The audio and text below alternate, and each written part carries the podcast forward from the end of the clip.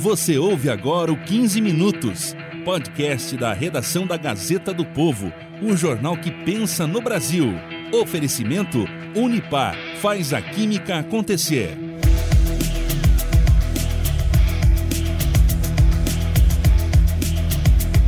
São pelo menos 11 as categorias do funcionalismo público federal que estão mobilizadas ou em greve por reajuste salarial, reestruturação de carreiras, regularização de benefícios, entre outras reivindicações. Servidores do Banco Central entram em greve a partir de hoje. Os trabalhadores fazem reivindicações desde o começo do ano e a partir desta sexta começa uma paralisação geral das atividades. Eles se juntam aos servidores do INSS, o Instituto Nacional de Seguro Social, que entraram em greve na quarta-feira da semana passada. O movimento já acontece em 20 estados.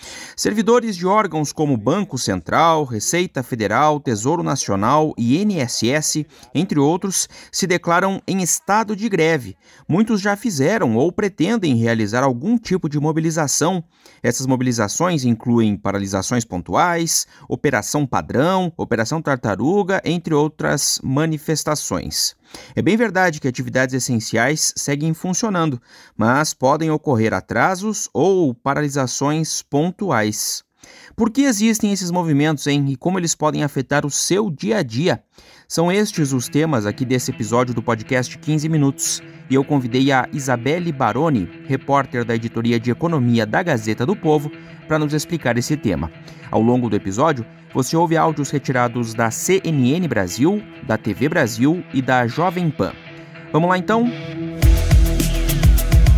Servidores, desde o começo do mês, estavam trabalhando em esquema reduzido de jornada e reivindicam, então, o reajuste salarial. Essa reivindicação veio depois que o governo federal aprovou o reajuste para policiais federais no orçamento de 2022 e os servidores do Banco Central desejam também que esse reajuste seja aplicado a eles, assim também como a reestruturação de carreira dos analistas e técnicos do Banco Central. Isabelle Baroni, minha convidada aqui neste episódio do podcast 15 minutos. Tudo bem, Isabelle? Márcio, tudo bem? Obrigada pela oportunidade mais uma vez.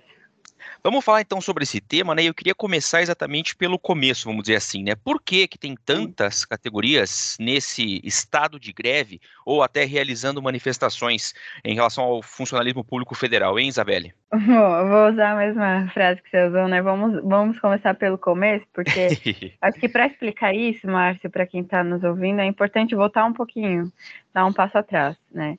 Então, uhum. vamos relembrar como é que essa história começou lá no ano passado, né? E, inclusive, na perspectiva de muitos analistas, acho que vale ressaltar, essa história ela começa por iniciativa do próprio presidente Jair Bolsonaro. E é por isso que muitos é, analistas dizem que foi um, pode ter sido um tiro no pé por parte do presidente, porque é, teria sido, até onde se sabe, claro, um dilema que ele mesmo gerou então, lá em meados de novembro do ano passado, ainda na esteira das discussões sobre a PEC dos precatórios, né, aquela PEC que abre um espaço no teto de gastos para mais de 106 bilhões né, de reais, o Bolsonaro disse que se essa PEC ela fosse aprovada, ele usaria parte dessa nova margem de recursos para conceder aumento salarial ao funcionalismo. Do aumento dos servidores públicos, ele havia falado sobre isso é, para os policiais, né? mas hoje ele deixou claro que esse aumento não seria somente para os policiais. Então vamos ver o que, que ele falou com a gente hoje por aqui. A questão da pandemia até se justifica, porque muita gente perdeu o emprego ou teve seu salário reduzido. Agora a inflação chegou a dois dígitos. Então eu conversei com o Paulo Guedes, em passando a PEC do precatório, tem que ter um pequeno espaço para dar algum reajuste. Não é o que eles merecem, mas é o que nós podemos dar. Essa é todos os servidores federais. Todos os servidores federais, sem exceção. Foi aí que começou, com uma declaração do presidente, que estava fora do país, né? Ah, e ainda nessa ocasião, depois de dizer que consideraria reajuste aos servidores, é, ele especificou um pouco mais, foi mais a fundo. Ele disse né, que aí seriam atendidos todos os servidores com reajuste sem exceção. Só que a briga, Márcia, ela começa um pouquinho depois. A briga, digamos, né? Ela começa em meados de dezembro, que foi quando o Bolsonaro ele passou a falar em reajuste apenas para as forças de segurança. Foi a primeira vez que ele deu uma declaração mais específica, voltada apenas a essa categoria. Né? Então, na ocasião, ele disse que seriam contemplados, né, que seriam contempladas a Polícia Federal, a Polícia Rodoviária Federal e o Departamento Penitenciário Nacional, DEPEN. Esse, esse discurso, essa declaração, obviamente gerou aí um debate bastante acalorado. É claro que a, as categorias né, dos servidores é, públicos, elas já vinham manifestando né, é, interesse em reajustes, porque é, muitas das categorias estão há alguns anos né, sem reajuste. Então, isso já fazia parte do debate, só que se intensificou quando o Bolsonaro faz esse aceno nessas né, uh, três categorias. Foi, foi aí que os trabalhadores, as centrais sindicais, enfim, os, os servidores começaram a se organizar, né? E nessa época, cerca de 40 categorias do funcionalismo passaram a reivindicar aumento de salário, reestruturação de carreiras, enfim, outras demandas, né? E começaram também a prometer é, paralisar, ou seja, fazer greve por tempo indeterminado caso as demandas não fossem atendidas. Todas as categorias merecem ser valorizadas e que nós procuramos a fazer. Quem nós puder salvar na frente, a gente salva. Espera a compreensão das demais categorias, dos demais servidores no Brasil. Foi isso que aconteceu. As, as, demandas não foram atendidas e algumas das categorias entraram em greve, né? Essa questão ainda está indefinida. O Bolsonaro fez promessas e voltou atrás várias vezes, e até o momento, embora haja um recurso reservado no orçamento da União para isso, o reajuste não foi concedido nem para as forças de segurança, muito menos para todos os servidores. Pois é, muito bem lembrado todo esse contexto aí, Isabelle. E aí eu te pergunto, né, será que tem alguma possibilidade de os servidores conseguirem ter atendidas aí essas reivindicações? É, isso pensando, claro, que a gente está num ano eleitoral, né, 2022, ou Isabelle? Bom, essa é a grande pergunta. Eu não saberia, Márcia, responder e, e, na verdade, é a dúvida de muita gente, né, especialmente, claro, dos servidores. Então, existe, é claro, essa possibilidade de conceder reajuste para os servidores, apesar de terem várias, digamos, amarras legais para essa medida. O nosso arcabouço jurídico, ele tem algumas travas, né, que podem dificultar é, a concessão de um reajuste especificamente no ano eleitoral. Por exemplo, se o Bolsonaro ele optar por conceder o reajuste nesse ano, existe uma data limite para fazer isso, que é 180 dias antes do fim do seu mandato. Né? Isso segundo o que determina a lei de responsabilidade fiscal. Tem um outro dispositivo, a lei eleitoral, né, que também impõe limites para os reajustes salariais é, a servidores no ano eleitoral. É, ela impede uma revisão geral da remuneração dos servidores públicos que, abre aspas, exceda a recomposição da perda de seu poder aquisitivo ao longo do ano da eleição, no período que vai de 180 dias antes da eleição até a posse dos eleitos, fecha aspas. Nesse caso, a data limite é o dia 4 de abril, né, que já se encerrou. Então, respondendo, Márcio, há essa possibilidade, é, mas existem amarras legais que vão, que dificultam e que apertam, apertam o cerco para que isso aconteça, mas não há ainda nada que confirme se isso vai acontecer e como vai acontecer. A gente vai ter que acompanhar o, o movimento, né? E as decisões do presidente. Acompanhar, claro, e sempre a cobertura na Gazeta do Povo. Olha, os servidores do Banco Central estão em estado de greve por reajuste salarial e para falar mais sobre esse assunto, a gente conversa agora com o presidente do Sindicato Nacional dos Funcionários do Banco Central, Fábio Fayad. A greve vai ser por tempo indeterminado a partir de 1 de abril e, lógico, os servidores do Banco Central, com a responsabilidade que tem perante a sociedade, vão manter tudo aquilo que a lei define como serviços essenciais. Contudo, a questão do PIX pode sofrer atrasos pode sofrer algumas interrupções. É, algumas funcionalidades do Pix que seriam instaladas agora, débito automático e, e outras, vão ficar postergadas porque os servidores do departamento é, que cuida do Pix estão, acho que mais de 90% já propensos a aderir. Agora, Isa, voltando aqui à questão da mobilização, das manifestações, né? É uma categoria que está já há alguns dias nesse processo de realizar uh, é, essa mobilização é a dos servidores do Banco Central. E aí eu te pergunto, o que, que foi afetado até agora e o que pode vir a ser? Eu pergunto isso especialmente por causa da questão do Pix, né, que é usada por tanta gente. Sim. Será que pode ser afetado esse funcionamento? Eu acho que vale ressaltar também, Márcio, que é, não são todas as categorias que, que, que, estão em greve por tempo determinado, ao menos até o momento, né? Tem uma uhum. série de categorias. E a, a, depender da categoria, do tipo né, de serviço que essas pessoas prestam à população, é, cada uma tem seu tipo de consequência, né? Então, algumas elas, a paralisação por parte de algumas categorias vai afetar mais diretamente a população, outras afetam, mas de forma mais indireta. Banco Central, vamos falar do Banco Central. Os servidores é, do, do, órgão, eles entraram em greve no dia 1 de abril.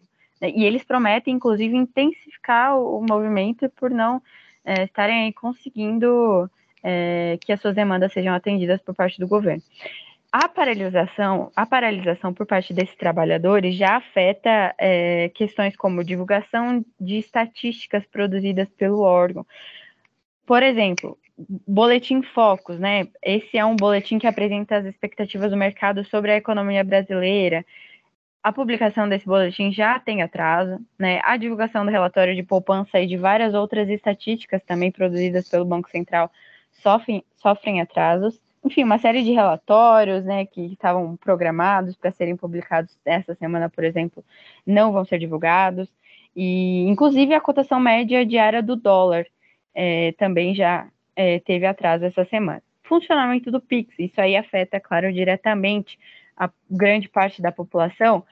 O funcionamento pode ser parcialmente afetado, segundo informou o Banco Central e, os, e o sindicato que representa é, os trabalhadores do órgão.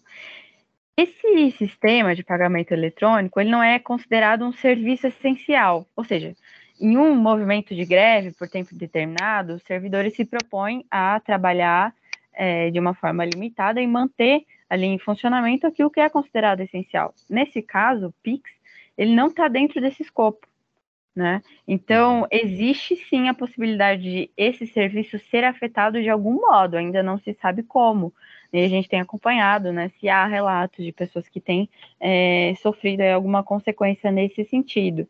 É, então, dado que os trabalhadores estão trabalhando, de, estão atuando de forma mais limitada, se há, por exemplo, algum, algum tipo de né, intercorrência, algum tipo de problema, é claro que isso é, vai ser solucionado de uma forma diferente, então pode haver, claro, sim, algum tipo de prejuízo ao funcionamento do PIX. Também a distribuição de moedas, de cédulas, pode ter interrupção parcial totalmente. A gente não, não sabe ainda, tem que acompanhar, mas há essa chance. Pois é. Outro órgão bem importante aqui, o, o Isabelle, o INSS, hein? Sim, nesse caso eu acho que o prejuízo ele é bastante é, singular, né? Porque a, a, greve entre os servidores do INSS já dura mais de 10 dias, né? Vale ressaltar, em pelo menos 23 estados, além do Distrito Federal, e alguns paralisaram parcial ou totalmente suas atividades. Na maior parte das cidades, esse movimento ele já deixou sem atendimento pessoas que, que estavam com serviços agendados, né, como perícias médicas. É, e, e, no limite, essas paralisações elas devem atrasar, inclusive, a análise dos requerimentos que, que estão aguardando perícia, né? Isso também vai aumentar a fila do INSS. O Ministério do Trabalho e da Previdência, diante dessas situações, tem, tem indicado, tem orientado né, aos segurados que eles, caso não sejam atendidos, eles procurem solucionar suas questões por meio do aplicativo Meu INSS ou pelo telefone 135 é, para remarcar os atendimentos que estavam agendados. Mas, enfim, eu acho que nesse caso, uh, talvez o prejuízo seja maior, né? é, muitas pessoas estão sofrendo aí com a paralisação dos servidores do INSS.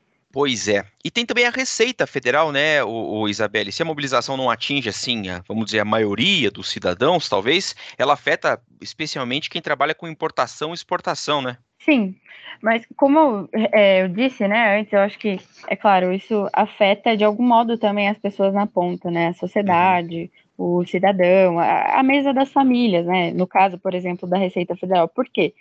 É, e a, a, paralisação entre os servidores da Receita, né, afeta especialmente os serviços alfandegários no país. Isso provoca lentidão na liberação de exportação, de importação de cargas. É, o, esse órgão ele é responsável pela arrecadação federal e também pelo controle das atividades aduaneiras, né, de passageiros e mercadorias. Então, tem uma informação, Márcio, do Sindicato Nacional dos Auditores Fiscais, o Sindifisco, que representa esses trabalhadores, é, que afirma que o caixa de empresas que exportam grãos, elas já já está sendo impactado. É, há uma estimativa de 42 milhões é, de dólares né, de prejuízos diários por navio de soja parado no Porto de Santos, por exemplo. Só no Porto de Santos, que é o, o que registra aí o pior quadro. É, esse porto ele responde por pelo menos 30% da exportação nacional de soja e cerca de metade do farelo é, de soja e do milho embarcados pelo país. Também tem atrasos aí na emissão de certificados fitossanitários, que é um documento necessário aí para que os exportadores possam receber os pagamentos. E também isso acarreta no, no, no atraso para o prazo da liberação de mercadorias, né, que aumentou Olha só, esse dado é, ele é significativo, de 24 horas para no mínimo 20 dias.